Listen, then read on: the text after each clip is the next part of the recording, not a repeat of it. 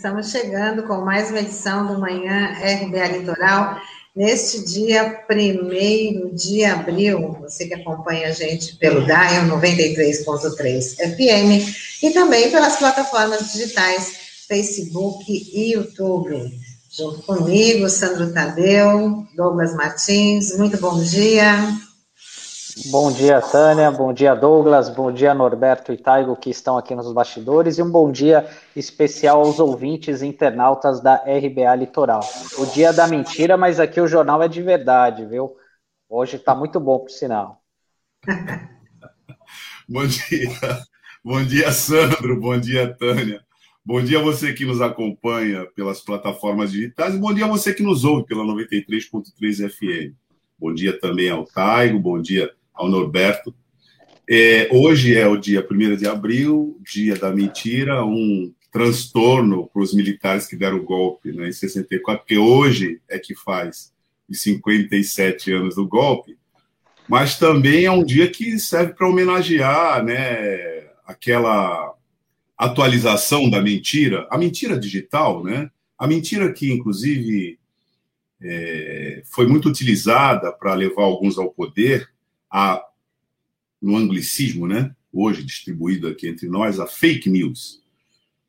Na verdade, hoje é o dia de homenagear, de certa maneira, ironicamente, né?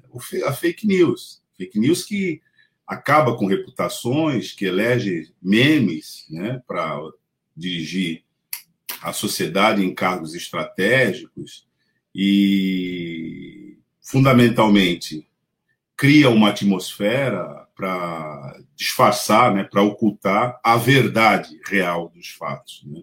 a verdade que nós estamos vendo tragicamente, inclusive na nossa sociedade. Então, hoje é um dia, apesar de na tradição popular ser o dia da mentira, hoje é um dia que a gente poderia refletir especialmente sobre a mentira. Aliás, sobre a função social da mentira, né? Porque a gente anda convivendo com isso de maneira muito trágica, né, nos últimos tempos aqui no nosso querido Brasil. Verdade, Douglas. E por conta desse dia, né, primeiro, primeiro de abril, na, no Twitter, a hashtag Bolsonaro Day já está bombando aí entre as, entre as postagens relacionando aí a turma bolsonarista às fake news. E como Bom, você também. Aproveitando, Tânia, o estrangeirismo, eu vou para o mais clássico, né? Para fazer a contraponto, o contraponto ao Bolsonaro Day, é, eu diria Vox Populi, Vox Dei. Só que esse Dei em latim não é o Dei do inglês, é de Deus mesmo. Se as pessoas estão distribuindo né, essa hashtag Bolsonaro's Day, acho que a gente pode subscrever embaixo Vox Populi, Vox Dei. É isso aí, como você também falou no, no, nos militares, as Forças Armadas estão sob novo comando. O ministro da Defesa, general Braga Neto, anunciou ontem os nomes dos três comandantes. O general Paulo Sérgio Nogueira de Oliveira fica à frente do Exército, na aeronáutica, o comando ficou com o brigadeiro Carlos Almeida Batista Júnior e o almirante Almir Garnier assumiu a Marinha. No começo dessa semana, a gente teve uma entrevista com o José Genuíno Neto, que, entre sua, as suas qualificações já na sua vasta biografia, é, o Genuíno acabou se especializando pelas questões militares. E ele destacou um ponto que tem a ver com essa nota, que é o fato de que na carreira militar, né, antiguidade é posto. E durante todo o dia de ontem houve esse debate de que o mais moderno poderia comandar os mais antigos, que é uma relação aí entre o ministro que assumiu, né, ministro da Defesa, e os comandantes. Isso gerou uma crise ainda não resolvida é, nas Forças Armadas, mas foi uma quebra, de certa maneira, de hierarquia, numa regra não escrita, é bom frisar, né, essa de que o, na cultura popular isso tem uma tradução é, muito criativa. que é antiguidade é posto. Mas no governo é, Bolsonaro, essa regra parece que não foi respeitada. Né? Então, a ver quais são as consequências disso dentro das próprias Forças Armadas, porque uma nota importante que a gente precisa dar aqui é que na própria cúpula das Forças Armadas já há uma espécie de defecção com relação ao tenente que virou capitão quando foi aposentado para não ser expulso.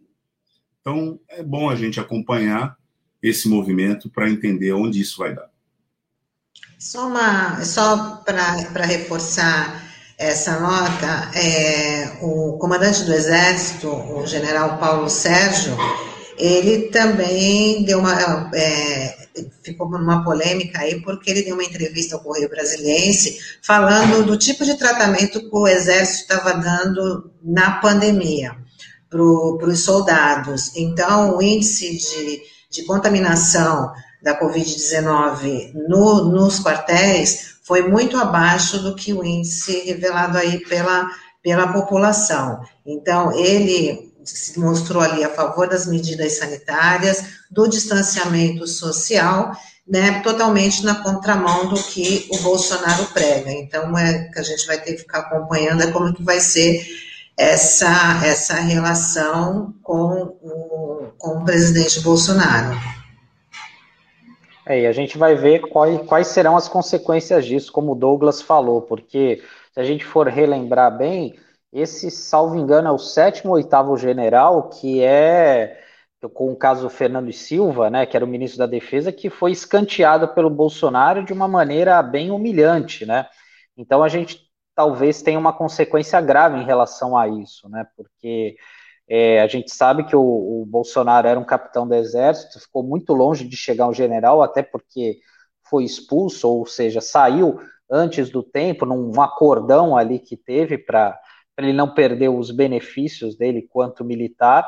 Então, isso talvez possa ter alguma consequência grave, né?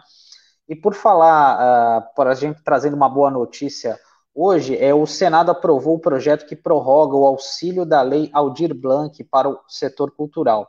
A proposta prevê renda emergencial para trabalhadores e benefícios para espaços artísticos. O projeto segue agora para a Câmara dos Deputados. A Lei Aldir Blanc foi criada para socorrer os profissionais da área cultural atingidos pela pandemia. Essa é uma aprovação importante. A gente, pelo menos toda sexta-feira, a gente tem falado aqui com a Nani, né, a importância da Lei Aldir Blanc para os profissionais da, do mundo artístico, da cultura, né, o quanto isso tem sido importante e é, e é fundamental que haja uma política permanente para financiamento da cultura desses trabalhadores, né, porque é graças a ela que a gente não tem ficado louco, né, durante esse período de pandemia, de isolamento social, e eles têm feito um trabalho muito bacana, muito interessante, e infelizmente muitos artistas também estão passando por muitas dificuldades diante desse cenário que a gente está. É uma boa notícia mesmo, Sandro.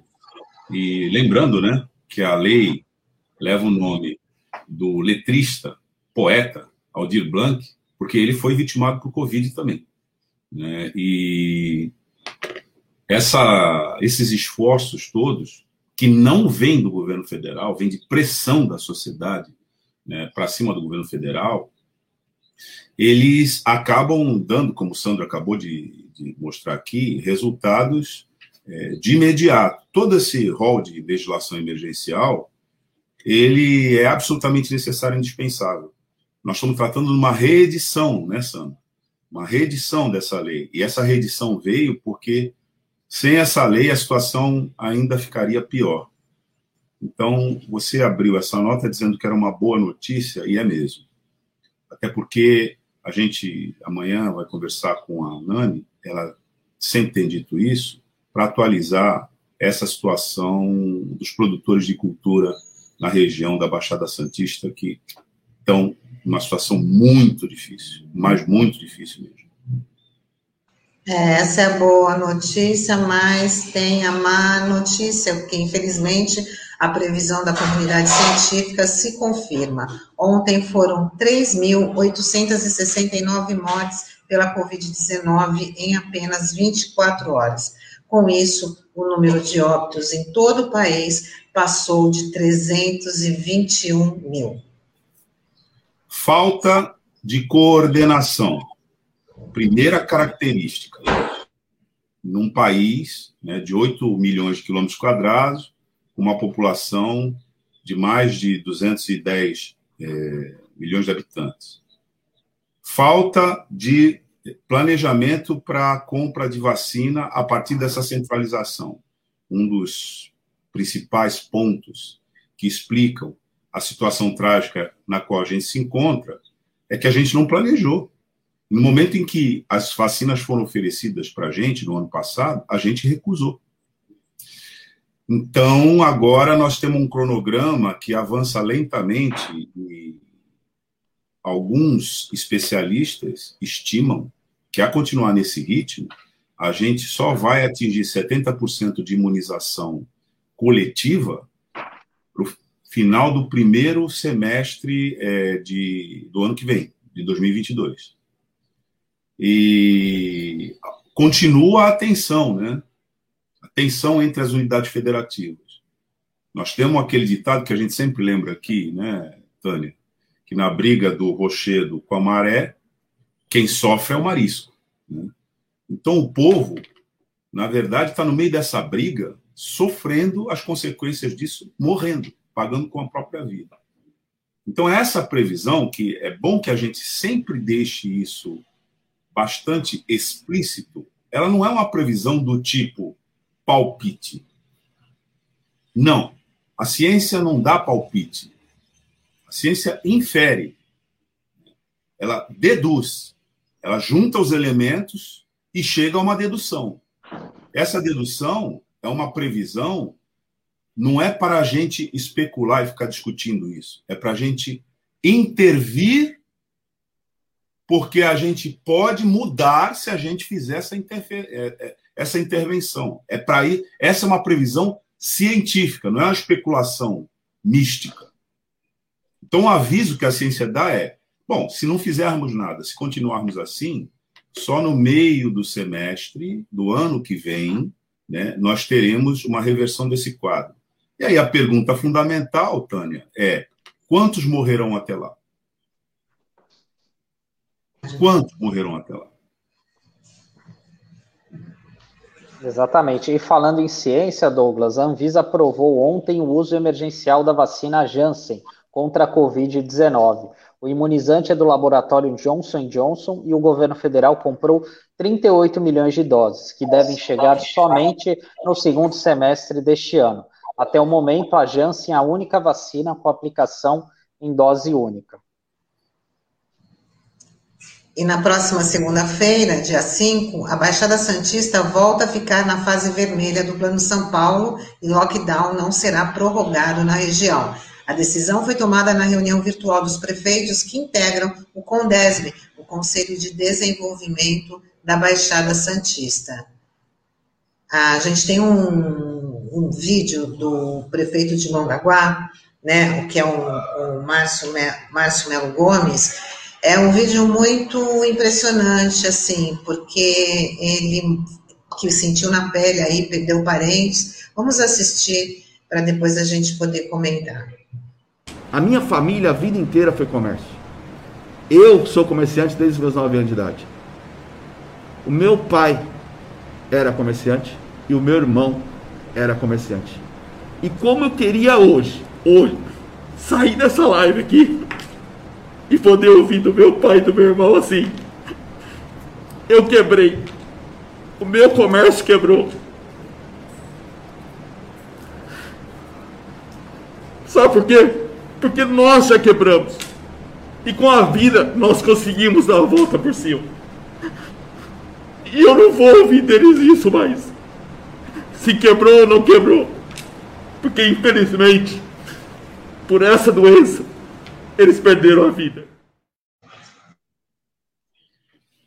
Isso aí é uma é uma situação. Primeiro, é, tem que registrar, né, que é uma, um depoimento é, é dramático, mas é muito digno e, sobretudo, é, ele coloca para a gente a dimensão humana de toda essa tragédia, da necessidade da gente se opor à desumanidade que alguns insistem em trazer para o tratamento desse quadro.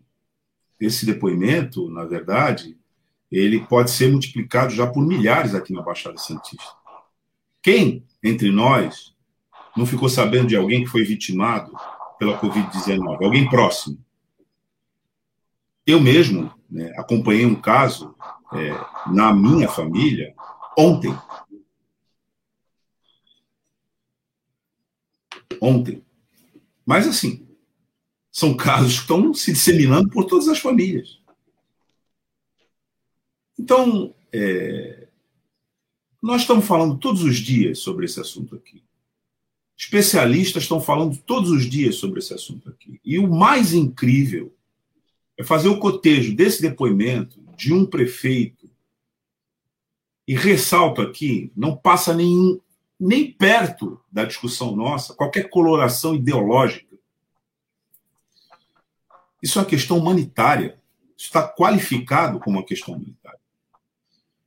Mas, assim, é impressionante isso com a nota que foi lida aqui, no, acabou de ser lida antes, dizendo que nós vamos regredir, nós vamos voltar né, do lockdown para a fase vermelha do Plano de São Paulo, que comporta já algum tipo de flexibilização. Aí vem a pergunta: com base em quê?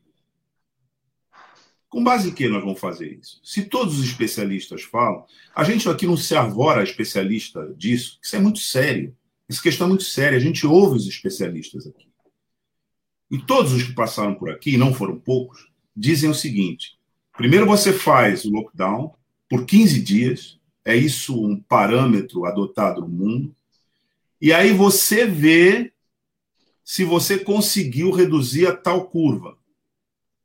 E aí, com base nesses dados, você discute que medidas podem ser flexibilizadas. Eu pergunto aqui, Sandro e Tânia, foi divulgado o resultado da contenção da curva é, no estado de São Paulo, que não entrou, veja bem, o estado não entrou em lockdown, a Baixada entrou, o estado não entrou. Então a pergunta vai mais adiante. Foram divulgados dados na Baixada Santista do resultado desse lockdown, que a gente viu que tem muitos furos né, adotados aqui, para a gente tomar essa decisão? É, é uma pergunta mesmo. Porque pode ser que eu esteja desinformado, não sei. não, muito pelo contrário. Muito competente, Tânia também. Então, não, pergunta... os números os números estão subindo, aí batendo recordes, é o que a gente está é o que a gente está observando e é o que vem sendo colocado na, na imprensa, né, que os, os, leitos não estão disponíveis, taxa de ocupação quase 100%, e como você falou, né, a gente ressalta que fica uma regressão, né, e o que a gente pode entender é que os prefeitos estão cedendo às pressões. E isso acaba sendo um prato cheio também para aquelas pessoas que não acreditam no lockdown, né? como alguns que são fiéis seguidores ao presidente Bolsonaro, que acreditam nessa questão que a gente tem que ter coragem, tem que ir para a rua, tem que trabalhar para ganhar o, garantir o seu sustento. E é meio é bastante complicado essa reversão nesse momento. É, ontem, é, até como a gente tinha especulado, né, é, o martelo ainda não foi batido, porque tem algumas peculiaridades que eles vão estar discutindo hoje os prefeitos vão estar reunidos hoje novamente para definir alguns detalhes, né, sobre como vai ser, mas algumas coisas já até foram adiantadas ontem pelo prefeito daqui de Santos, o Rogério Santos, durante uma audiência com os vereadores, como por exemplo essa questão dos supermercados poderem reabrir aos finais de semana, mas um horário limitado até as 8 horas. Questão devem ser definidas hoje também. Então, e, e, as escolas, as escolas também não voltam a, nesse primeiro momento também. Então, é realmente algo grave e a gente precisa ver como que, qual vai ser o desdobramento disso, né? Nessa reunião de hoje, e até a gente pode adiantar aqui aos ouvintes da RBA que o prefeito Márcio Cabeça vai estar na segunda-feira participando do nosso programa para conversar com os ouvintes internautas sobre essa questão da pandemia. Bom, é isso aí. Vamos chamar agora o José Marques Carriço para nossa conversa aqui para falar sobre políticas públicas urbanas.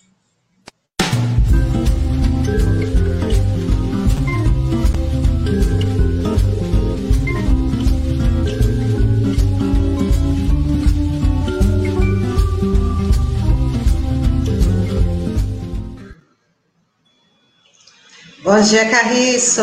Seja bem-vindo mais uma vez. Bom dia, Tânia. Bom dia, Sandro, Douglas, ouvintes internautas. Bom dia, Carriço. Carriço. Bom dia, Carriço. É. Hoje completa 57 anos do golpe militar no Brasil. Eu queria que você fizesse aí uma relação que você faz entre a data de hoje e o planejamento urbano de Santos. Dá para fazer essa relação? Sem dúvida, Tânia. É, o Santos viveu uma transformação muito grande a partir da instauração do, do regime militar. Né? É, desde o final da Segunda Guerra, a cidade é, que tinha entrado numa crise muito grande a partir da quebra da Bolsa de Nova York né, em 29, é, começou a se recuperar com as políticas desenvolvimentistas dos governos do Getúlio e do JK. Né? É, a Baixada Santista se tornou um dos polos principais de desenvolvimento no país, absorveu enormes contingentes de imigrantes, né? É, e com, com é, o crescimento acelerado e a notória é, é concentração de renda, né? É, e, e dificuldade e às vezes impossibilidade de acesso à moradia por parte das famílias de baixa renda que foram atraídas por esse processo, os problemas urbanos começaram a pipocar aqui, como já estavam pipocando em grandes cidades brasileiras, né? É, isso demandava respostas rápidas, né? E é, depois de instaurado o regime militar, diga-se de passagem, no dia 1 de abril de 1964, né, é, nós passamos a ter uma, uma sucessão de administrações que eram, é, primeiro, interventor, é, depois prefeitos nomeados e tal, mas antes disso acontecer, ainda houve uma, uh, um, uh, uma, um mandato que, na verdade, foi o segundo mandato do Silvio Fernandes Lopes, né, um político muito importante, eu creio que um dos mais importantes da história de Santos, né, que era um, engenheiro é, tocador de obras, que já havia trabalhado junto com Prestes Maia é, no plano regulador de Santos, né, que foi um, um plano que procurava lançar as bases para o desenvolvimento da cidade no final da década de 40, e veio com uma pauta de, de desenvolvimento muito importante. É muito interessante essa história toda, porque essa pauta de desenvolvimento ela previa o planejamento urbano. Né? A Prodesan, né, a nossa querida Prodesan, que hoje se arrasta né, em Cacos, a Progresso e Desenvolvimento de Santos, né, ela foi criada nessa época, em 1967, se não me falha a memória, com o objetivo de é, é, retirar o planejamento urbano da, da administração direta e criar um setor que tivesse um pouco mais de agilidade para é, desenvolver planos e projetos. E, de fato, foi o que aconteceu nos primeiros anos né, em que a Prodesan foi criada. Logo em 68, né, o, é, o dia 16 de abril de 68, que foi um ano trágico do AI-5, né, e do, do encrudecimento do regime militar, é, foram aprovadas, foi aprovado um conjunto muito importante de cinco leis urbanísticas, né, que mudaram a, a face de Santos, né, é, ainda no, no, no, no segundo mandato do Silvio Fernandes Lopes. O Silvio, é, ele criou a Prodesan, convidou para presidir a Prodesan um engenheiro arquiteto formado no Mackenzie chamado Aníbal Martins Clemente, que, eu conheci quando eu estava no começo da minha carreira na prefeitura, né? Ele já era idoso na época. O, o, o Aníbal era muito amigo do Oswaldo Corrêa Gonçalves, que é, é, o fundador e patrono da nossa Faculdade de Arquitetura e Urbanismo aqui da Unisantos, né? Que era um arquiteto é, modernista, extremamente entusiasmado e com um pensamento é, assim muito assentado é, na, na doutrina modernista, que por sua vez bebia na fonte das experiências socialistas do século XIX. Isso é o mais maluco da história toda, né? É, é, quer dizer, dentro de um governo militar, um prefeito que depois se filiou à Arena, né, o Silvio Fernandes Lopes, chama um, um, um arquiteto para é, que era um arquiteto conservador, o Aníbal, para presidir a Prodesan, que por sua vez vai contratar o escritório de um cara extremamente é, avançado com ideias progressistas, né? É, e isso é uma coisa digna de nota. O, o Oswaldo Corrêa Gonçalves, ele era parceiro do Heitor Ferreira de Souza. Eu tive o prazer de conhecer os dois. Tá? O Oswaldo era o nosso querido diretor na faculdade, na época que eu estudei lá, e o Heitor eu conheci por telefone, é, já velhinho, com mais de 90 anos de idade, quando o nosso, esse, é, essas leis completaram o cinquentenário. Né? A gente queria trazer o Heitor para fazer uma, um grande evento aqui em Santos para comemorar os 50 anos da lei, mas não foi possível porque ele ficou doente, teve que ser internado e, e, e acabou não acontecendo, né? Olha, num, nessa mesma data foi aprovado o primeiro plano diretor de Santos, né? O código de posturas do município, na verdade era o terceiro código de posturas, porque Santos teve dois códigos de posturas no século XIX, né? Já com uma cara muito sanitarista, né? É, esse código de posturas ultra remendado sobrevive até hoje. O plano diretor, é, eu já falei aqui, ele não foi inteiramente revogado, né? Ele foi revogado em sua maior parte em 98, 30 anos depois, mas ainda tem partes deles que, que estão em vigor.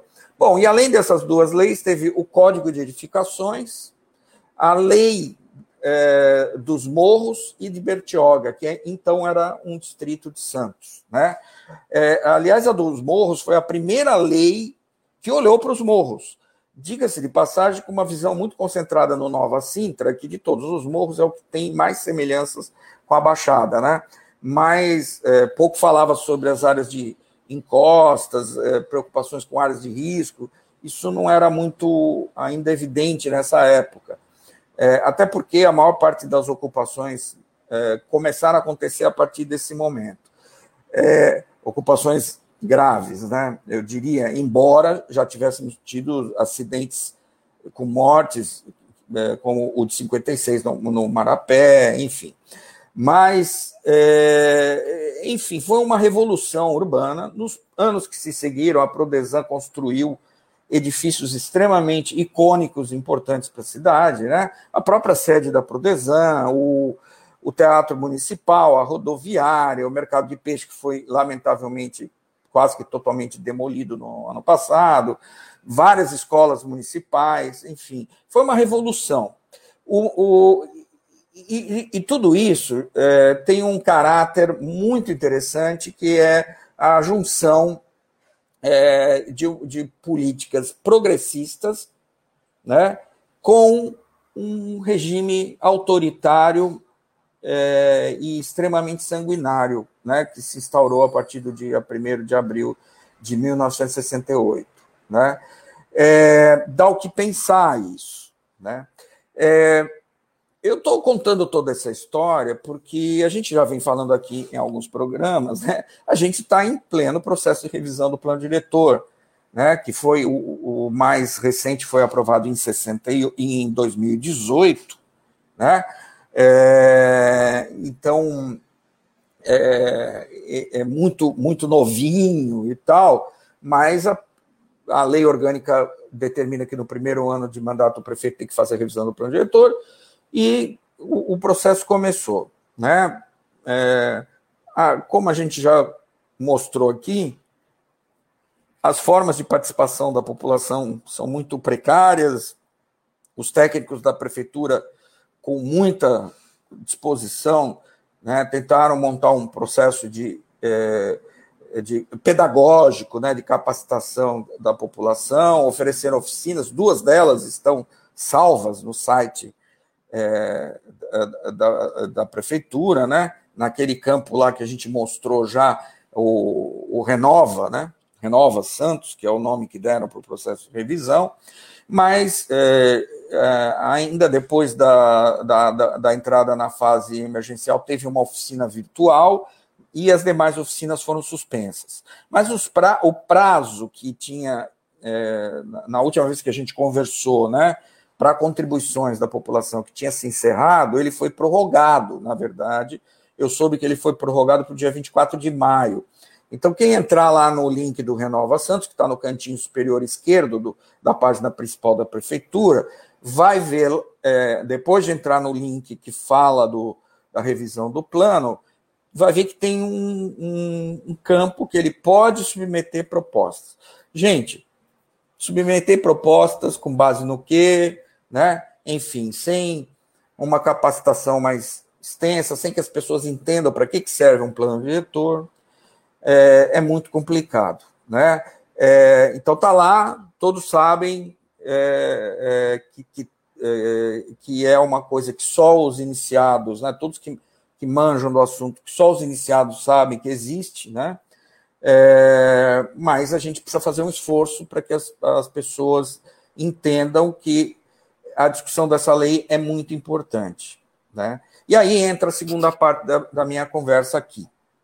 Essa semana nós perdemos aquele que, para mim, é um dos maiores pensadores do processo de urbanização do Brasil, que é, foi meu professor na, na, na pós-graduação na FAO-USP, o professor Flávio Vilaça, é, que tem uma obra é, seminal sobre a questão da segregação socioespacial nas cidades brasileiras. Né? Foi, aquele, foi um intelectual que construiu de uma forma mais orgânica e mais sistêmica a crítica ao processo extremamente injusto de construção das cidades brasileiras. Ele, ele nos deixou no início da semana, faleceu é, na segunda-feira, se não me falha a memória.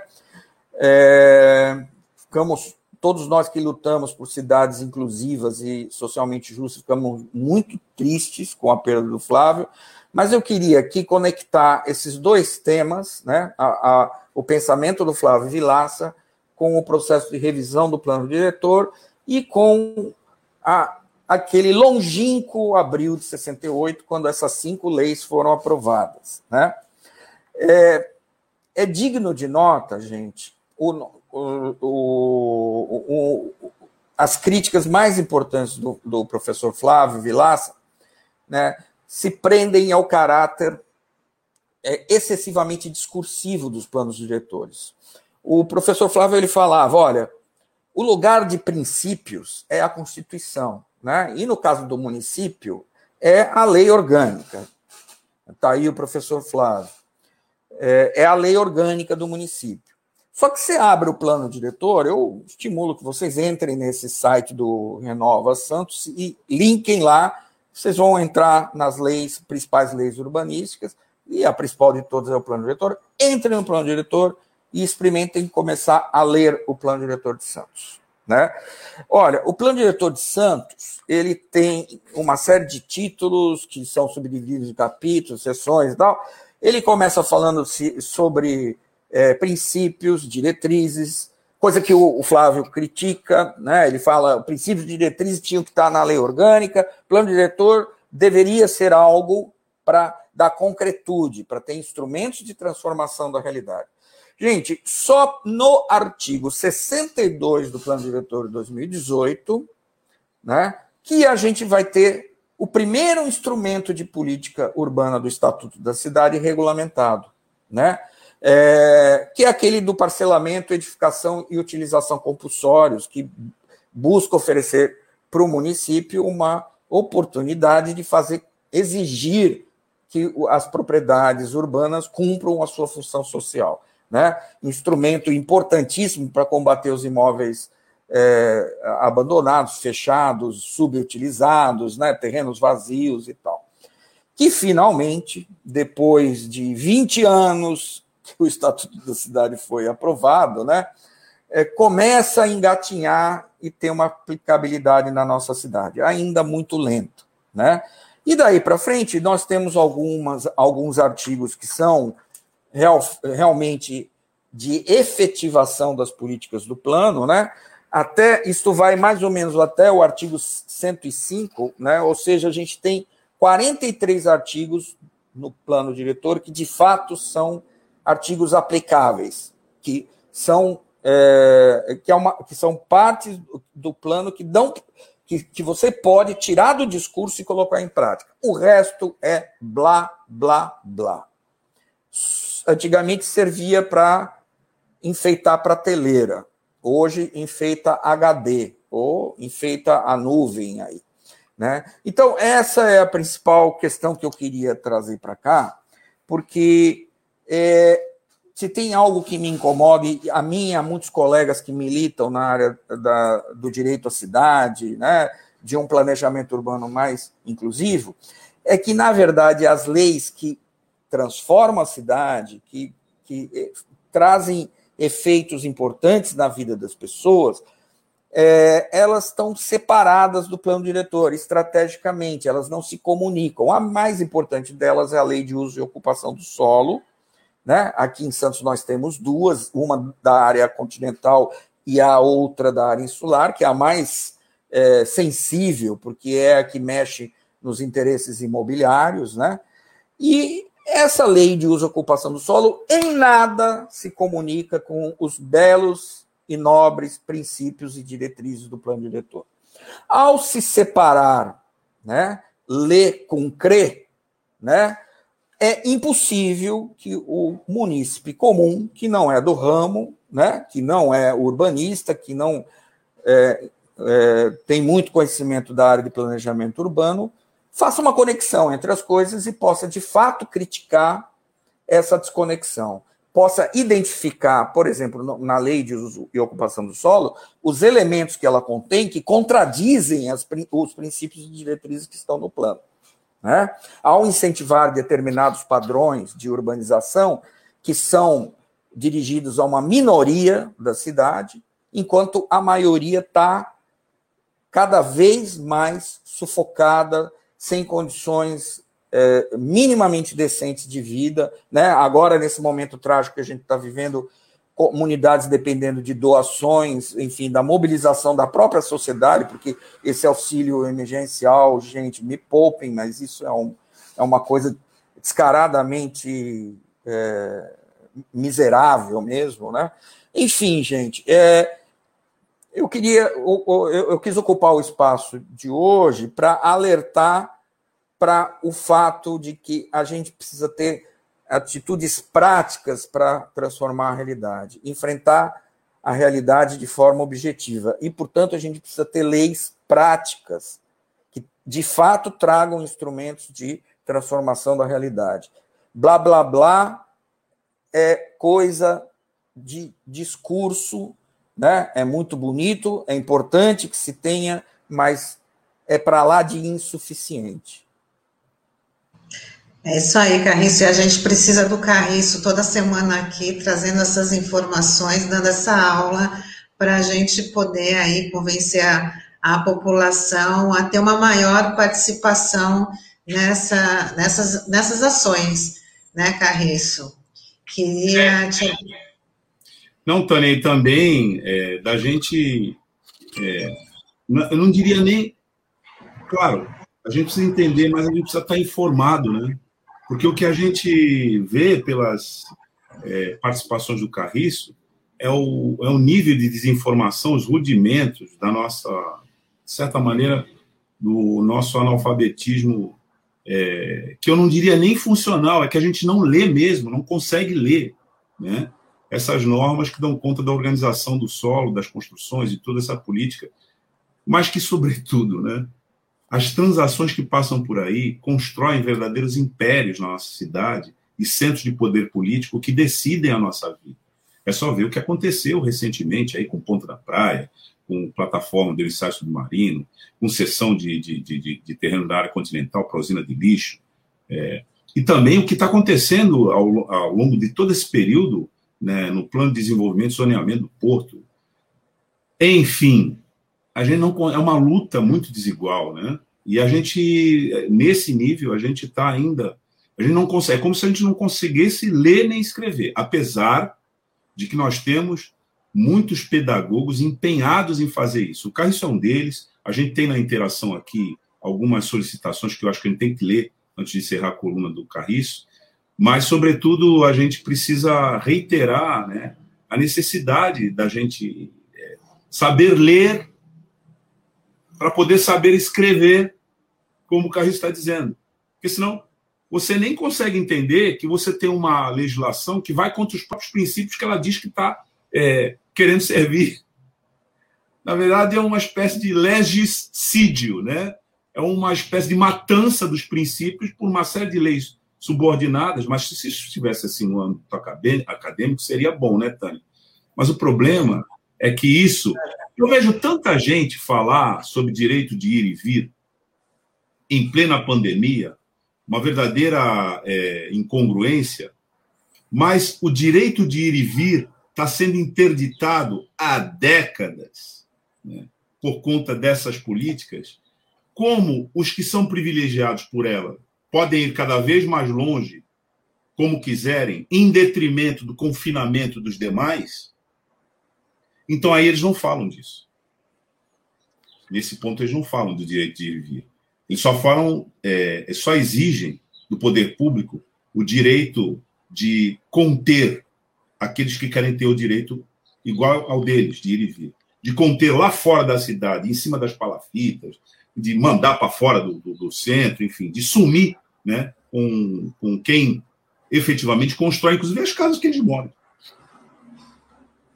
Mas é isso, eu, eu, é que ouvindo o Carriço, né, a gente, é, de certa maneira, é, não tem como, né? é uma reação óbvia. E, né? eu, e eu quis comparar esses dois momentos da história, porque é muito importante, né? Essas cinco leis que foram aprovadas e tacadas em, em abril de 68, né, elas foram elaboradas pela equipe do, do Oswaldo Corrêa Gonçalves do Heitor Ferreira de Souza, que trabalharam junto com a equipe do Aníbal na Prodesan, é, entre quatro paredes.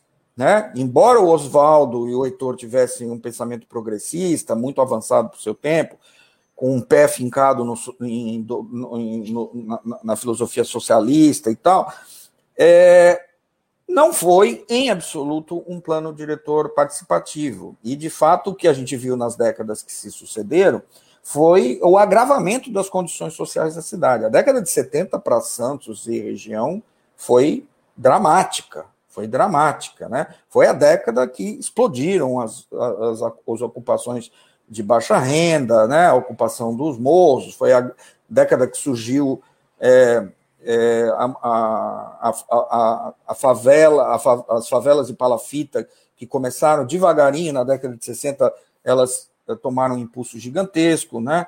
Enfim, é, tudo isso era mencionado nesse conjunto de leis em 68, mas é, como não houve participação popular, né, a, a, a, população comum não fazia a mínima ideia do cardápio que ela tinha à sua disposição em termos de instrumentos para lidar né, com essa realidade. E o, mais do que isso, o plano diretor, embora tivesse discursivamente a intenção de se conectar com o orçamento municipal, com, a, com o, e, e, e dotar a cidade de recursos para enfrentar esses problemas, isso nunca aconteceu. Né? Esse é um outro problema, porque um plano diretor ele precisa ter uma, um pé no orçamento municipal. Né? O que ele estabelece de prioridade precisa ter grana, precisa ter recursos. Por exemplo, precisam ser feitas obras no morro, sistematicamente, precisam ser feitas obras na Zona Noroeste, de drenagem sistematicamente. Não é possível que o município só dependa de transferências e de programas de outras esferas para enfrentar esses problemas, entendeu? Então, assim, juntar o ler com o crer é a missão que eu acho que a gente tem em termos de políticas urbanas nos próximos meses para fazer esse enfrentamento da revisão do plano diretor. Pode ser que isso seja absolutamente sufocado pela tragédia que a gente está vivendo hoje, né? É, mas o que eu queria dizer é que isso tem muito a ver com o que a gente está vivendo hoje, porque é na casa das pessoas que vivem em piores condições que a pandemia está estourando de uma forma mais trágica. Né? E se essas pessoas tivessem condições de vida melhor, melhores, elas poderiam talvez ter condições de permanecer mais em casa. A gente já falou isso aqui né, várias vezes.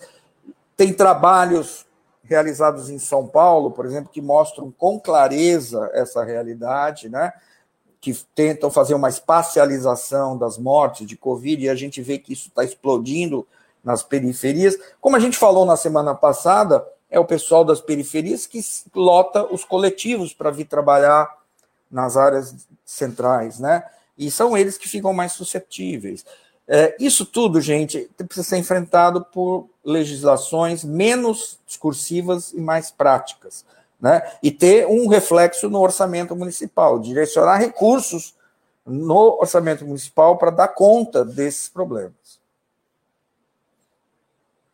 Tá ótimo, Carriço. Muito obrigado, viu, pelas informações, é, foram muito pertinentes.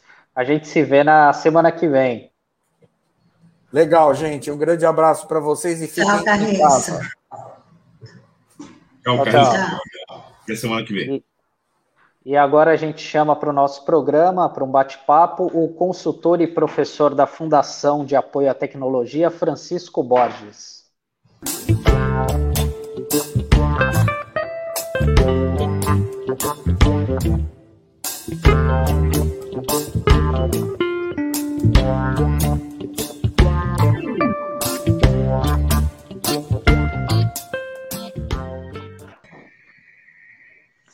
Bom dia, Francisco, por estar participando do nosso programa. Gostaria de, de inicialmente perguntar para o senhor o que, que é a Fundação de Apoio à Tecnologia, falar um pouco da história, dos objetivos dela, e também já deixando uma pergunta sobre a questão do Ministério da Educação. A gente teve nessa atual gestão, primeiramente, um ministro colombiano, Ricardo Vélez, que não durou muito tempo no cargo, depois a gente teve o Abraham Weintraub, que foi um desastre, e agora a gente tem um, um ministro que tem um perfil mais, é, mais silencioso, né? não é tão espalhafatoso, que é o, é o ministro Milton Ribeiro. Deixar essa pergunta também: a gente mudou alguma coisa na gestão do MEC? Houve algum avanço ou ainda continua tudo bagunçado? É, bom dia, sou eu que agradeço a oportunidade de estar aí com vocês. Tânia, Douglas, Sandro e a todos que estão nos ouvindo e vendo, né? Na verdade, a Fundação de Apoio à Tecnologia é uma fundação privada, sem fins lucrativos, que tem o objetivo de desenvolver projetos educacionais usando recursos tecnológicos. Então, a Fundação de Apoio à Tecnologia ela é constituída por professores como eu, que são especialistas em várias áreas de conhecimento, e nós utilizamos esse nosso conhecimento no apoio a instituições públicas e privadas para o desenvolvimento de uma educação mais, mais igualitária, com mais possibilidades de acesso a todos. Né? A Fundação tem mais de 30 anos e um dos trabalhos que nós fazemos é um estudo detalhado da parte de regulação, do que está acontecendo no setor de educação, antes mesmo da pandemia, ou seja, todos os tempos, mas agora, principalmente com a pandemia, onde a gente percebe que nós deveríamos estar, e é isso já é uma opinião interessante, que nós já deveríamos estar com os órgãos reguladores, principalmente o MEC, atento ao que está acontecendo nas instituições de ensino e com os alunos. E a gente percebe que há uma distância disso, né? Na verdade, como você colocou, é, nós tivemos uma sequência de, de gestores no Ministério da Educação, vou fazer meus comentários sobre isso, e nós não vimos o MEC efetivamente atuar nestes quase dois anos de pandemia no apoio a instituições de ensino e aos alunos. É, surpreendentemente, e isso a gente ficou muito preocupado, nós não vimos na atual gestão da presidência atual um plano de educação, né? Qual política educacional seria adotada? Nós vimos no primeiro momento é, posições muito voltadas ao questionamento do que acontecia no passado, tá certo? Então, quando você assume uma posição, e aí um ministro novo, é interessante você questionar o passado, né? Isso mostra que você está crítico e que você quer propor algo para frente. Mas a primeira gestão, ela simplesmente foi voltada a ideias questionadoras, sem propor nada novo, tá certo? A saída do primeiro-ministro, com a chegada de um ministro economista, a gente imaginava que seria algo voltado a um controle de gastos do ministério, mas de um apoio mais sensível a melhores práticas, né? E nós percebemos que o Entraub ele criou um problema mais sério, inclusive com as instituições públicas, né? Porque o MEC, de verdade, ele é o gestor dos institutos federais, das universidades, e, e havia por parte dessa gestão um questionamento, quase que uma briga por semana, né? Como se fosse para uma agenda de, de discussão sem nenhuma proposta. E às vezes até algumas falas agressivas, muito voltada à ideia da postura política dos gestores das, instituições de ensino, sempre propor educação. Antes de chegarmos no professor Milton Ribeiro, que é o atual ministro, e aí eu quero fazer uma quebra e destacar que existe uma expectativa, e por isso que eu estou querendo quebrar aí, é, nós percebemos que o que mais preocupou não foi só a troca dos ministros, mas a troca dos secretários e dos gestores das pastas internas. Num órgão tão grande, tão importante como o Ministério da Educação, se o ministro da Educação ele não criar problema, ele já ajuda a pasta a funcionar porque ela tem processos e tem estruturas. O que nos assusta é a troca contínua de secretário das pastas internas. E destaco algumas. A SEBS, que é uma secretaria de regulação, ela teve quatro secretários. A CETEC e a CESU também não ficou a menos. Três secretários. E a Secretaria de Educação Básica teve nesta semana a troca da quinta secretária. E com tentativas diversas. Pessoas que vieram do mercado privado, tentando trazer alguma ideia para a educação pública, ou a última, sendo uma secretária já de carreira, tá certo? E aí mostra uma decepção de que ela tentou, tentou e não conseguiu desenvolver ações de maneira positiva. É, me preocupa muito quando recursos, e aí vem a fala em cima do que aconteceu com o ministro Weintraub, foi a aplicação indevida do Fundeb. Né? O Fundeb é um fundo de educação básica, é o fundo mais importante do país para educação. 85% dos municípios brasileiros precisam do dinheiro para funcionar a sua educação básica e os municípios maiores, que têm mais estrutura, podem utilizar uma parte desse dinheiro para aquisição de recursos didáticos, novas metodologias de ensino. A gente espera muito que eles invistam sempre numa educação profissional ou contextualizada para o aluno poder chegar no final do ensino fundamental um ou médio e ter um pouco de emprego, ter mais do que o saber e sim empregabilidade, tá certo? E a gente depois descobre, através de notícias, de que parte do dinheiro foi tecnicamente usado indevidamente, né?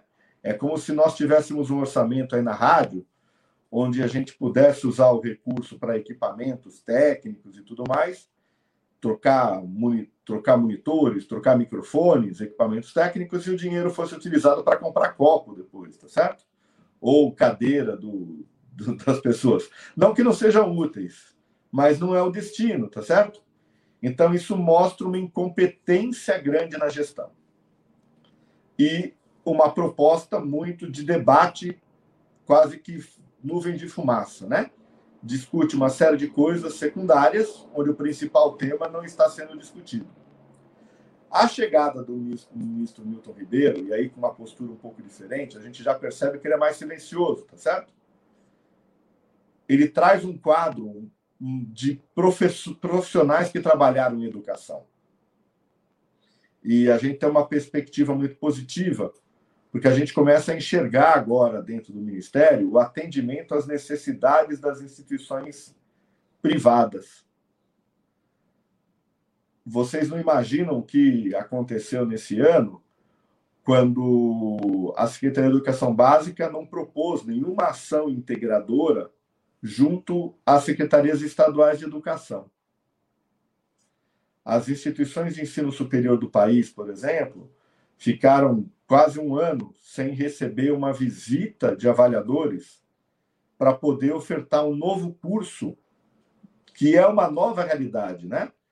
As instituições de ensino superior tinham uma proposta de projeto pedagógico que era anterior à pandemia.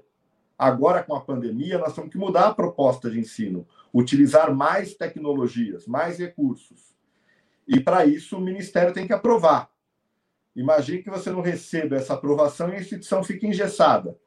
E aí nós passamos a ter um cenário desmotivante, naturalmente, onde a gente percebe que isso é um dado de, de, de pesquisa já feito pela Associação Brasileira de Mantenedores de Ensino Superior, a BMS, que dos 100% dos alunos que iriam para o ensino superior esse ano, 32% já desistiu e vai fazer só no semestre que vem e perto de 40% desistiu e disse que só vai fazer no ano que vem.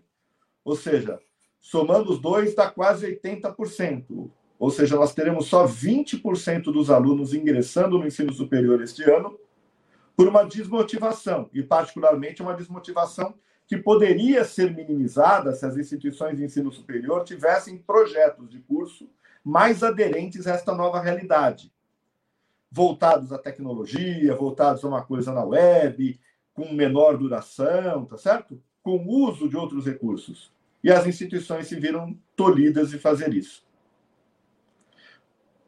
Aonde vem a minha visão de expectativa? É que a gente percebe, por exemplo, que já houve a mudança da presidência do INEP, colocando um profissional de experiência relevar, relevante no setor da educação, que é o senhor Danilo Dupas. Ele vem da educação privada, já sabe as necessidades. A gente percebe também que ela ficou menos ideológica, né? Ou seja, nós não estamos discutindo mais questão do Enem, se a Marta e o Neymar ganham mais ou menos, né? Isso é tão irrelevante, tá certo? E estamos discutindo é, efetivamente algumas políticas de apoio às instituições privadas, porque no final das contas é a partir do setor privado que a gente dá energia para os segmentos. Não sei se vocês querem fazer algum posicionamento, posso prosseguir? Não, eu gostaria de te fazer uma pergunta, professor. Tudo bem? Bom dia. Bom dia, bem-vindo. É, você, ainda há pouco na sua exposição, você falou da troca né, do, do staff abaixo, né? do ministro, que é, na verdade, quem tem alguma experiência de gestão pública sabe que é, isso, ao final das contas, é que mantém a máquina funcionando ou faz com que ela pare de funcionar, essas intermitências. Né? O ministro, a gente sabe que tem uma função importante, evidente, né? é, inegável, mas ele também tem uma função muito protocolar para fora, fala para a sociedade e tal, e os seus secretários, a começar pelo secretário executivo, tem essa função de fazer é, as coisas funcionarem. A gente está vendo é, a presença muito forte de militares em várias instâncias é, de um governo que já é tecnicamente militar. Né? Pelo menos se a gente adotar um, o critério é, numérico de postos chaves ocupados pela, pela burocracia militar, a gente tem uma intervenção militar num governo que pela nossa Constituição, tem que ser civil. Pergunto para o professor se essa é uma realidade que também se dá na estrutura do MEC, se, se verificou isso. É, a pergunta é muito interessante e eu queria dizer para vocês que no Ministério da Educação houve, no primeiro momento, uma distribuição de posições relevantes, como você bem colocou, nas gestões das pastas, que são as que fazem girar, e tinham, sim, um grupo significativo de militares, um grupo ideológico e outros grupos. E isso foi que fez com que o primeiro ano do ministério ficasse engessado, porque ele foi particionado. E uma máquina pública, ela não pode ter essa estrutura particionada, né? É, eu destaco que quando eu discuti, conheci, né, como representante da fundação, várias pessoas militares dentro da pasta, a vontade era muito positiva de fazer girar, de fazer as coisas andarem mais rápido, de agilizar, de desburocratizar, tá certo? Só que as pessoas que chegaram, elas não tinham conhecimento da estrutura. E houve um questionamento muito grande das pessoas que estavam lá de carreira, certo? E você bem colocou, se o líder também não definir para onde é a linha, na, no órgão público, as pessoas não vão para linha nenhuma. É a coisa mais fácil de ficar sentado e carimbando da direita para a esquerda, da esquerda para a direita. Então, como houve esse particionamento do ministério, houve sim um congelamento das ações. Depois da queda ou saída do primeiro-ministro, colocado pelo Doug, pelo Sandro, é, a chegada do Entraub trouxe alguns profissionais da pasta da economia, porque ele era oriundo de lá. E aí nós esperávamos que haveria mais alinhamento, né? ou seja, um volume maior de profissionais da mesma pasta, vamos prosseguir para um alinhamento. E aí é que a coisa não aconteceu mesmo, porque apesar das pessoas virem da área de economia, o ministro tinha uma posição, uma postura muito ideológica, muito de debate, de questionamento, tá certo? E aí não houve a construção de pontes internas. Então a liderança era a liderança intermediária era interessante, mas a equipe interna estava amedrontada, porque qualquer posição era questionada, e aí o MEC ficou parado. Francisco, eu queria abordar com você, muito bom dia, seja bem-vindo.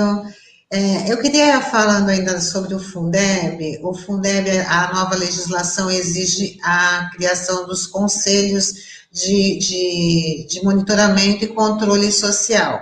Né? Queria que você falasse da importância desses conselhos e também falar que o, o sistema nessa semana caiu, impedindo aí o cadastro do, desses conselhos né, o que pode prejudicar os municípios, porque eles podem ser considerados aí como inadimplentes. Então, eu queria que você fizesse essa avaliação, porque é, é uma coisa que não, que não pode acontecer, né? Então, vamos ver se o, se o governo consegue dar um jeito, parece que foi proposital. Então, Tânia, eu tendo a dizer que, como a, os recursos tecnológicos que o Ministério da Educação tem são ruins, eu espero que seja realmente algo causado por saturação do uso, certo? Como aconteceu na liberação das notas do Enem essa semana também, tá certo? Os alunos, segunda e terça-feira, tiveram muitas dificuldades, depois na quarta estabilizou. Eu entendo que o Ministério da Educação, uma vez que foi uma causa técnica, deve prorrogar esse prazo de cadastro desses conselhos, tá certo? E os conselhos na gestão pública são fundamentais, porque eles permitem uma discussão ampla, pelo menos mais equalitária ali, com composições, de um recurso muito importante para a educação, tá certo? De novo, volto a dizer, o Fundeb é quase que o dinheiro que alimenta a educação pública do país. O grande problema, Tânia, quando você fala, é quando houve aquela discussão de que vamos alterar, vamos colocar escolas militares, tal, isso mostra realmente um desconhecimento do todo, né? Isso é assustador. Porque você não pode colocar mais alguém para beber naquela fonte onde a água é escassa. Não ia fazer bem nem para quem ia entrar para beber e nem para aquele que estava esperando bebendo já ali faz tempo. Essa discussão atrasa, atrasa os processos, deixam os municípios e os estados sem uma certeza de fonte de receita para aquilo que é fundamental no momento de pandemia. Então, é, bom, aí esse ponto é mais crítico para mim do que esse fato de que houve uma queda da, do acesso e espero, em total transparência, que seja um problema técnico e isso seja resolvido com uma prorrogação de prazo natural nestes momentos, tá certo?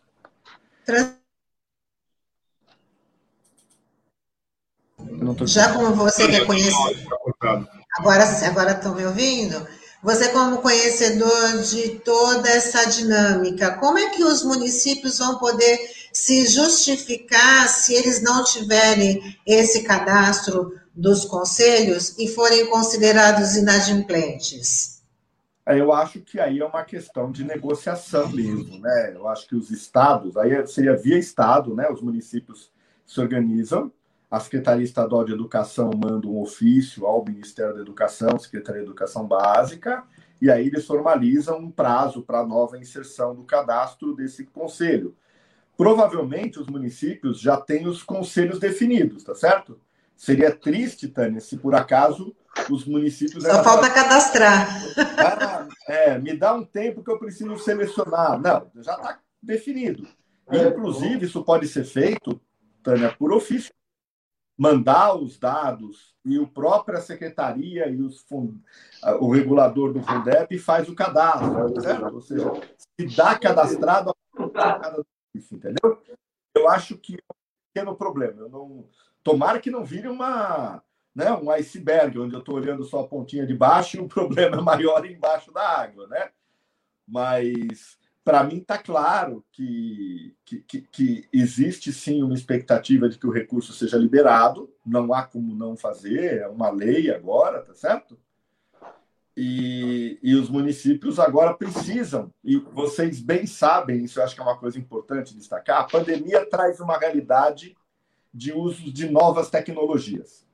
Mas educação passou no período de 17, 18, olha que coisa, né? Antes de 19 20, de uma reforma da Base Nacional Comum Curricular, discutida por mais de três anos, e a reforma do ensino médio, que traz de 2.400 horas para 3.000 horas de ensino médio, diminui o conteúdo propedêutico para 1.800 horas e deixa o aluno escolher uma trajetória formativa em 1.200 horas. Olha quanta coisa nova, bonita.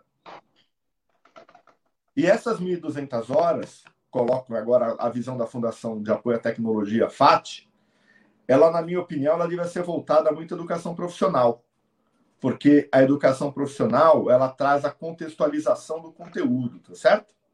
Se for um técnico em enfermagem, eu estou vendo toda a parte da saúde, da ciência aplicada na enfermagem. Se for um técnico em jornalismo, desculpe, não tenho jornalismo, técnica de administração, toda a parte da matemática financeira, da parte de economia aplicada à gestão, né? Então a gente entende que um país como o Brasil, que tem muitos jovens, eles precisam sair do ensino médio aplicado no mercado, disponíveis e com conhecimento para se colocar no mercado. E essa reforma do ensino médio tem essa perspectiva. Então, por isso que a gente espera que o Fundeb seja realmente aplicado pelos estados na educação profissional integrada ao ensino médio.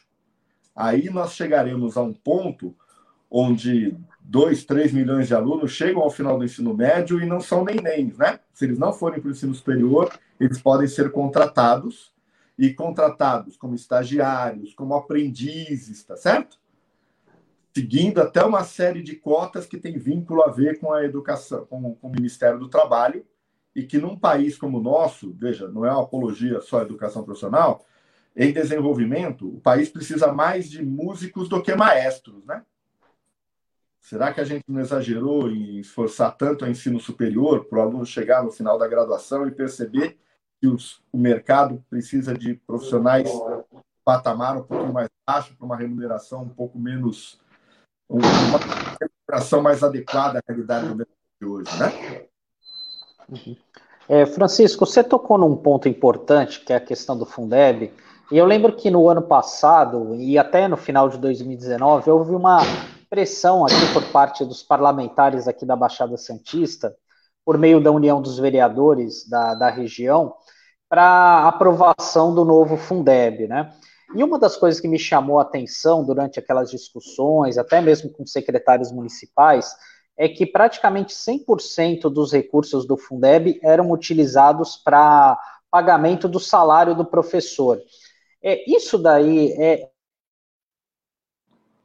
é, uma, é algo rotineiro nos municípios brasileiros e, no, no teu vista, isso de uma certa forma é o ideal? E uma segunda questão, é, a pandemia ela escancarou a questão da, é, da falta de acesso da internet de muitos alunos, enfim.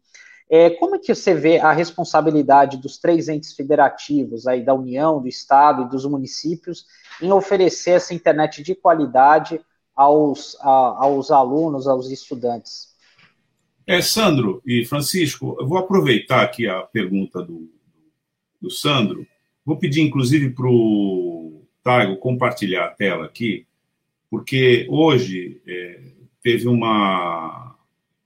Está tá circulando, isso aí é uma matéria do, do Estadão, né, que está falando sobre é, o Congresso Nacional né, e a questão do orçamento, e dizendo que está havendo o Congresso Nacional turbina orçamento para órgãos controlados pelo Centrão. A matéria está falando do casuísmo do orçamento, da votação do orçamento. Mas ela está é, apresentando aqui o, Fe, o, Fundo Nacional de Desenvolvimento da Educação, e eu vou ler aqui o parágrafo, porque acho que se conecta com o que o, o Sandro perguntou. Queria, inclusive, é, Francisco, que você comentasse isso né, na tua resposta. E diz, no trecho, a matéria diz o seguinte: o FNDE, por sua vez, é o órgão controlado pelo Centrão com maior orçamento.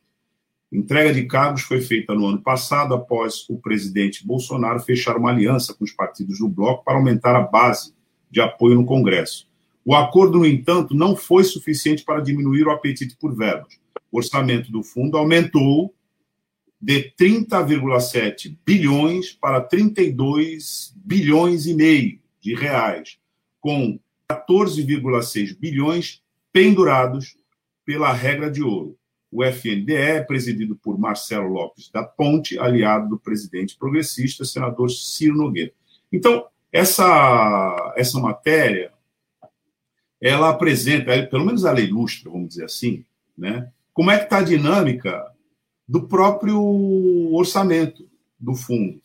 Como o Sandro fez uma pergunta é, relacionada diretamente ao próprio fundo, à aplicação do fundo, eu é, apresentei aqui esse trecho comentando as circunstâncias em que está discutindo, que queria ouvir também a sua opinião a respeito, como alguém é, qualificado para, pelo menos, nos informar é, com a sua opinião, como é que você enxerga isso? É, eu, eu, tenho uma leitura, nós fazemos uma leitura de uma gestão sem proposta, sem um plano. Nós vimos notícias no passado também, na gestão do ministro Entraub, que nem 18, 20% do orçamento do Ministério da Educação havia sido executado, tá certo? Então, por um lado, a gente vai falar, poxa vida, houve uma economia, né? Mas é aquela coisa do engessamento da máquina, né? É, talvez não tenha sido uma economia inteligente, tá certo? Orçamentariamente foi interessante, mas não houve essa aplicação depois com inteligência. Então, eu não sei, e desculpe fazer essa comparação, Douglas, mas para mim eu não sei o que, que dói mais. Se não aplicar 90 milhões ou 200 milhões como previsto, e aplicar 2, 3 milhões, 4 milhões de maneira equivocada, certo? É, então, assim, eu acho que falta um plano, falta uma proposta, falta um planejamento, um direcionamento. Nessa linha, eu vou na, na resposta ao Sandro. É, o grande problema da gestão pública é a falta desse plano de planejamento de proposta, certo? A Base Nacional Comum Curricular e a reforma do ensino médio é uma proposta nacional e que foi colocada a todos os municípios e estados. Então, os secretários têm que implantar isso e ponto.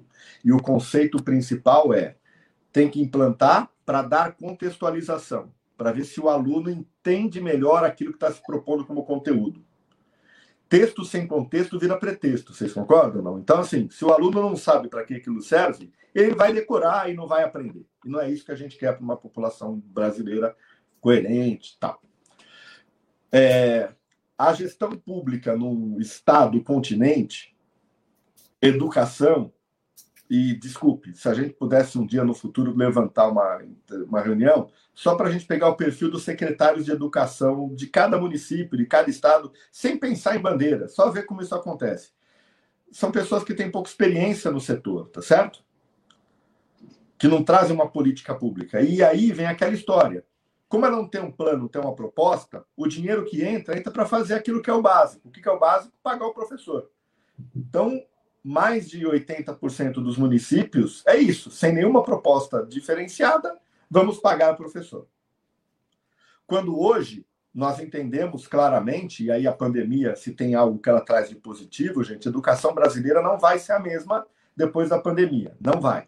O aluno não vai aceitar, o professor não vai aceitar, a instituição de ensino não vai aceitar, e a, o bom senso vai dizer que, puxa vida, pode acontecer uma nova pandemia, então temos que pensar uma educação preparada para um possível isolamento novamente. E aí ela está fundamentada em recursos tecnológicos voltadas às gerações dos mais jovens que têm muita facilidade de acesso à internet, tá certo? A facilidade pessoal, não de tecnologia. Então, Sandro, a resposta que eu te dou é assim: infelizmente, mais de 80% dos municípios usam o recurso para aquilo. O que, que é aquilo? Paga professor, transporte escolar e outras coisas, e não numa metodologia diferenciada. Será que se eu pegasse e não pagasse 20% dos professores e tivesse um sistema online de apoio ao estudo, extra sala de aula, tal, eu não teria um aproveitamento melhor? E é isso que os outros municípios estão fazendo. Eu tenho histórias muito interessantes, o próprio governo do estado de São Paulo fez isso, contratou gratuitamente né, é, parcerias com material online. O município em Minas Gerais estão buscando essas alternativas. O estado do Paraná tem uma estratégia muito positiva. Tem um secretário vindo da iniciativa privada, chamado Renato Feder. Ele é um sucesso na iniciativa privada e foi para a educação para trazer novidades no Paraná. E eles vão fazer uma aplicação muito interessante da educação profissional junto à educação básica. Não só o ensino médio, mas o ensino fundamental, onde vão ter qualificações profissionais já na oitava e nona série. E aí a ideia é contextualizar mesmo o saber. E aonde eu enxergo que os recursos seriam melhores aplicados? E isso aí vem a um plano. É tão barato, gente. Eu sou engenheiro, né, uma formação na engenharia elétrica. É muito barato ter unidades de replicar, para replicar internet para toda uma população, gente. É, é muito barato. Existem locais onde tem praças digitais através de célula voltaica, a, mantém energia e os replicadores funcionam, fazendo com que quarteirões tenham internet acessível e positiva. É isso que precisa ter. Se o Estado, se o município Estado como governo garante essa conectividade, e é só isso que tem que garantir, ou a iniciativa privada provém conhecimento para que os alunos possam estudar a todo tempo e a todo momento. A pandemia destacou exatamente isso. A educação, ela não pode parar, ela tem que estar em todos os lugares. Essa nossa conversa é um exemplo disso, tá certo? Os meninos podiam estar estudando e discutindo conosco, né, problemas políticos educacionais. Professores, gestores que estão estudando os cursos de pedagogia, que é o maior curso em volume de alunos, a pedagogia à distância é o maior curso em volume de alunos.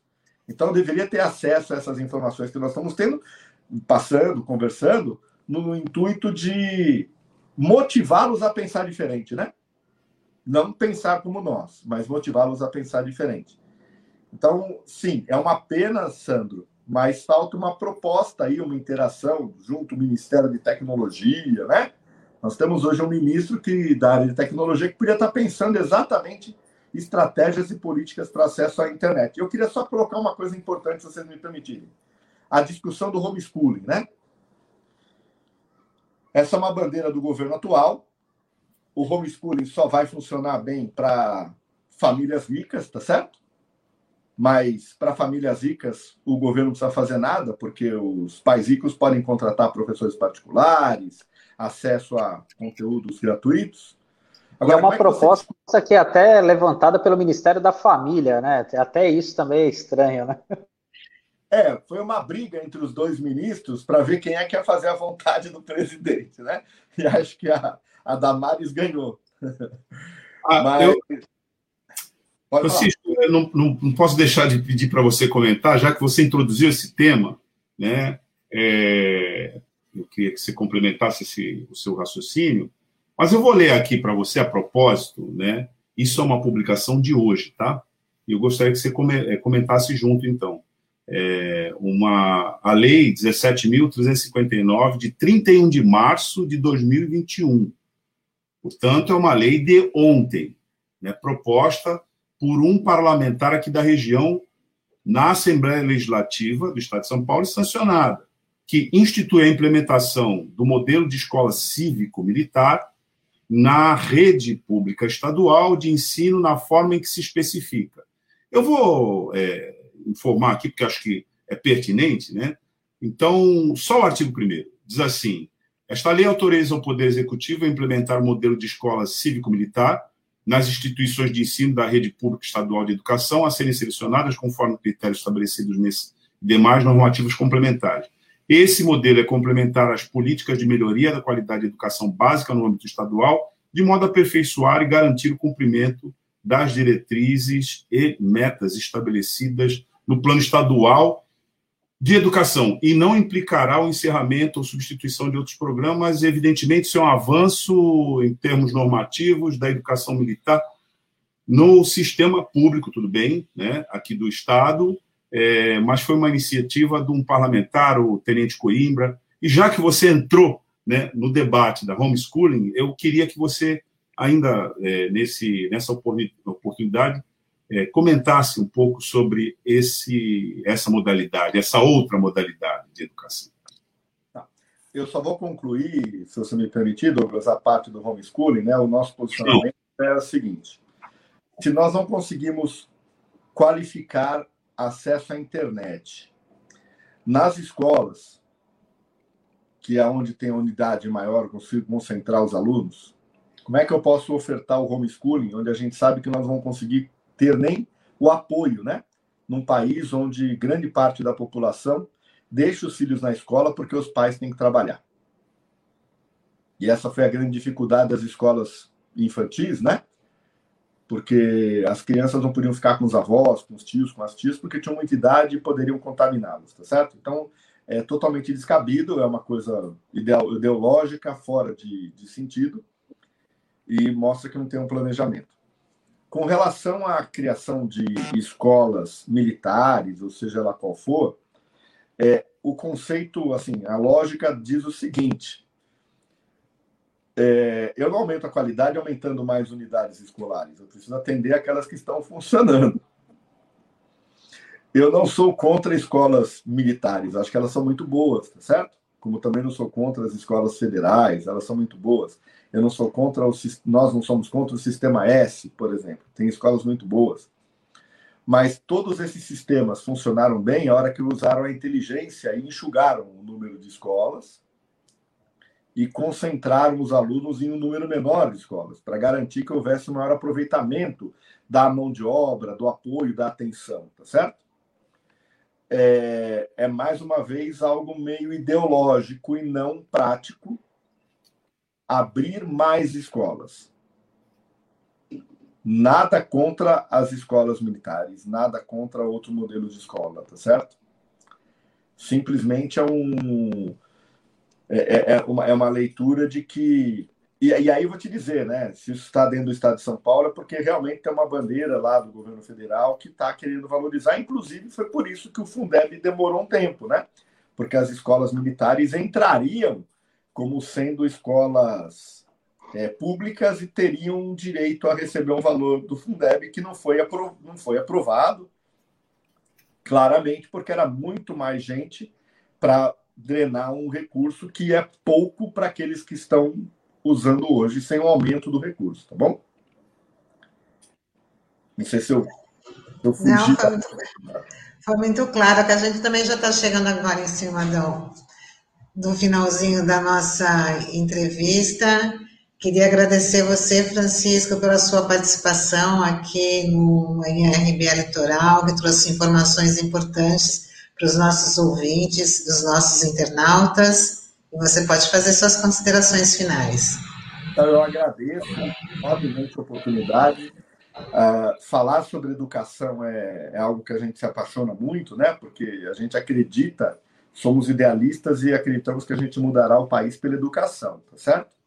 E nesse momento a educação sentada, construída em cima de recursos tecnológicos.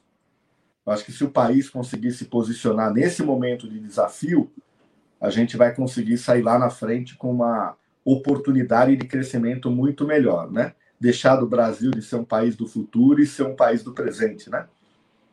Muito obrigado pelo. Até a próxima. Até a próxima. Até mais, Francisco. Obrigado. Até mais. Bom, vamos ver as é, nossas interações. A gente teve várias interações aqui, acabou que a gente não conseguiu, né, é, ao longo da, da, da, Mas vamos ler algumas. E algumas atrás. Na verdade, a gente precisava é, uma audiência. Um resgate. O Taigo vai fazer um resgate da, das interações. O Beto Arantes, bom dia, equipe RBA, paz e bem. Paz e bem também para você, Nuno. Marcos Robert dando bom dia, bom dia para você também. E a Enide Atsuda Frederico, bom dia, companheiros. Bom dia, Enide. O Douglas Mateus Carriço dando aula. Realmente, né? Hoje foi uma grande aula do, do Carriço aqui na, na nossa programação. A Mônica Viana, é importante assinar o abaixo assinado de iniciativa do BR Cidades na nossa plataforma digital sobre PD e Luz de Santos. Podem aderir entidades pelo formulário e qualquer pessoa pelo abaixo assinado. A Cidinha Santos, por um plano diretor popular, precisamos entender e saber de sua aplicação na vida real. Oi, Cidinha, essa é a missão do Carriço aqui no nosso programa, de explicar aí para todos os nossos ouvintes, nossos internautas, né, é, Sibeli Simão, bom dia, camaradas. Muita luta pela frente. País à deriva. Até quando? Quantos precisam morrer ainda? Quanto, que alternativa temos? Não é possível que não tenha como parar esse massacre. E a Sibeli fala: lockdown sem auxílio é hipocrisia, o que impede os prefeitos de darem auxílio à população. Um assunto também bastante discutido aqui Marcos Robert, uma tragédia anunciada dentro do maior porto da América Latina, faltou empenho federal e estadual dire, dire, diretos para os municípios, hospitais de campanha fraudados, triste realidade na gestão. E a Anália Silva, bom dia, Anália, bom dia, Tânia, Douglas e Sandro. Arnaldo Andrade, parabéns ao Francisco. Fala também sobre abrir mais escolas só pode ser bandeira depois de se melhorar as existentes. Criar uma ala militar, entre aspas, em escolas públicas me parece num momento despropositado e altamente ideológico. Faz todo sentido.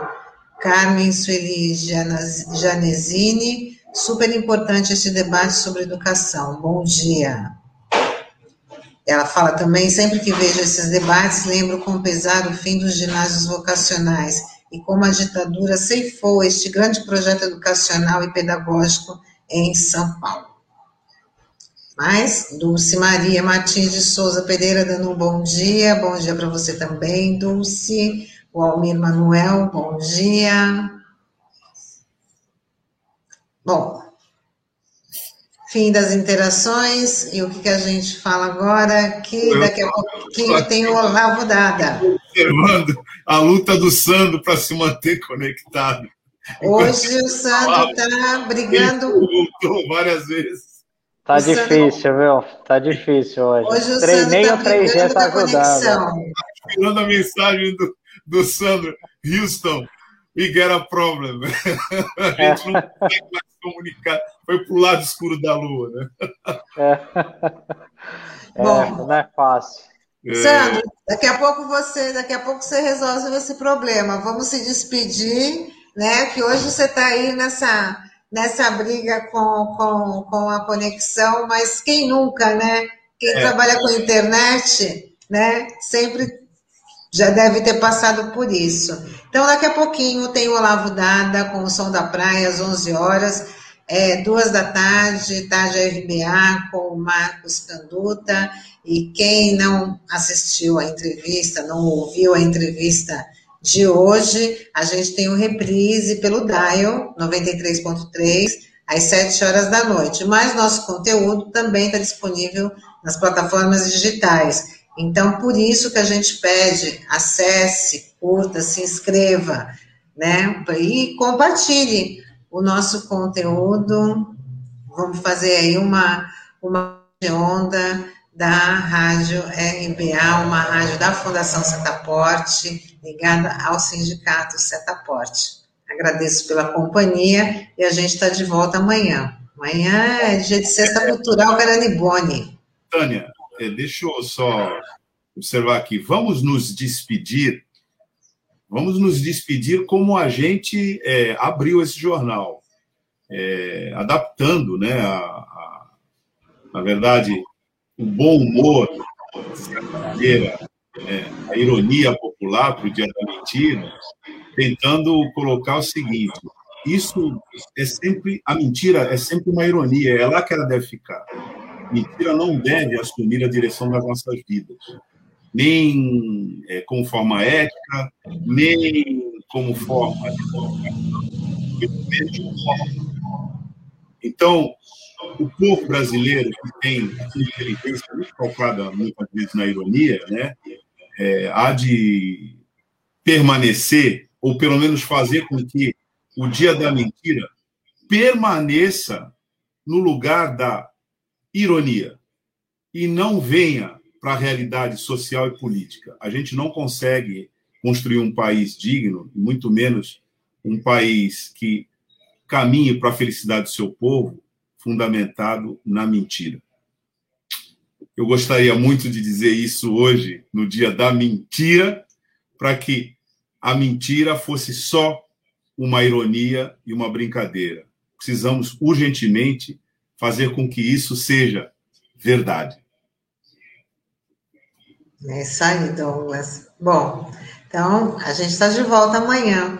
Mais uma vez, muito obrigada pela companhia, pela audiência. Tchau, tchau. Tchau.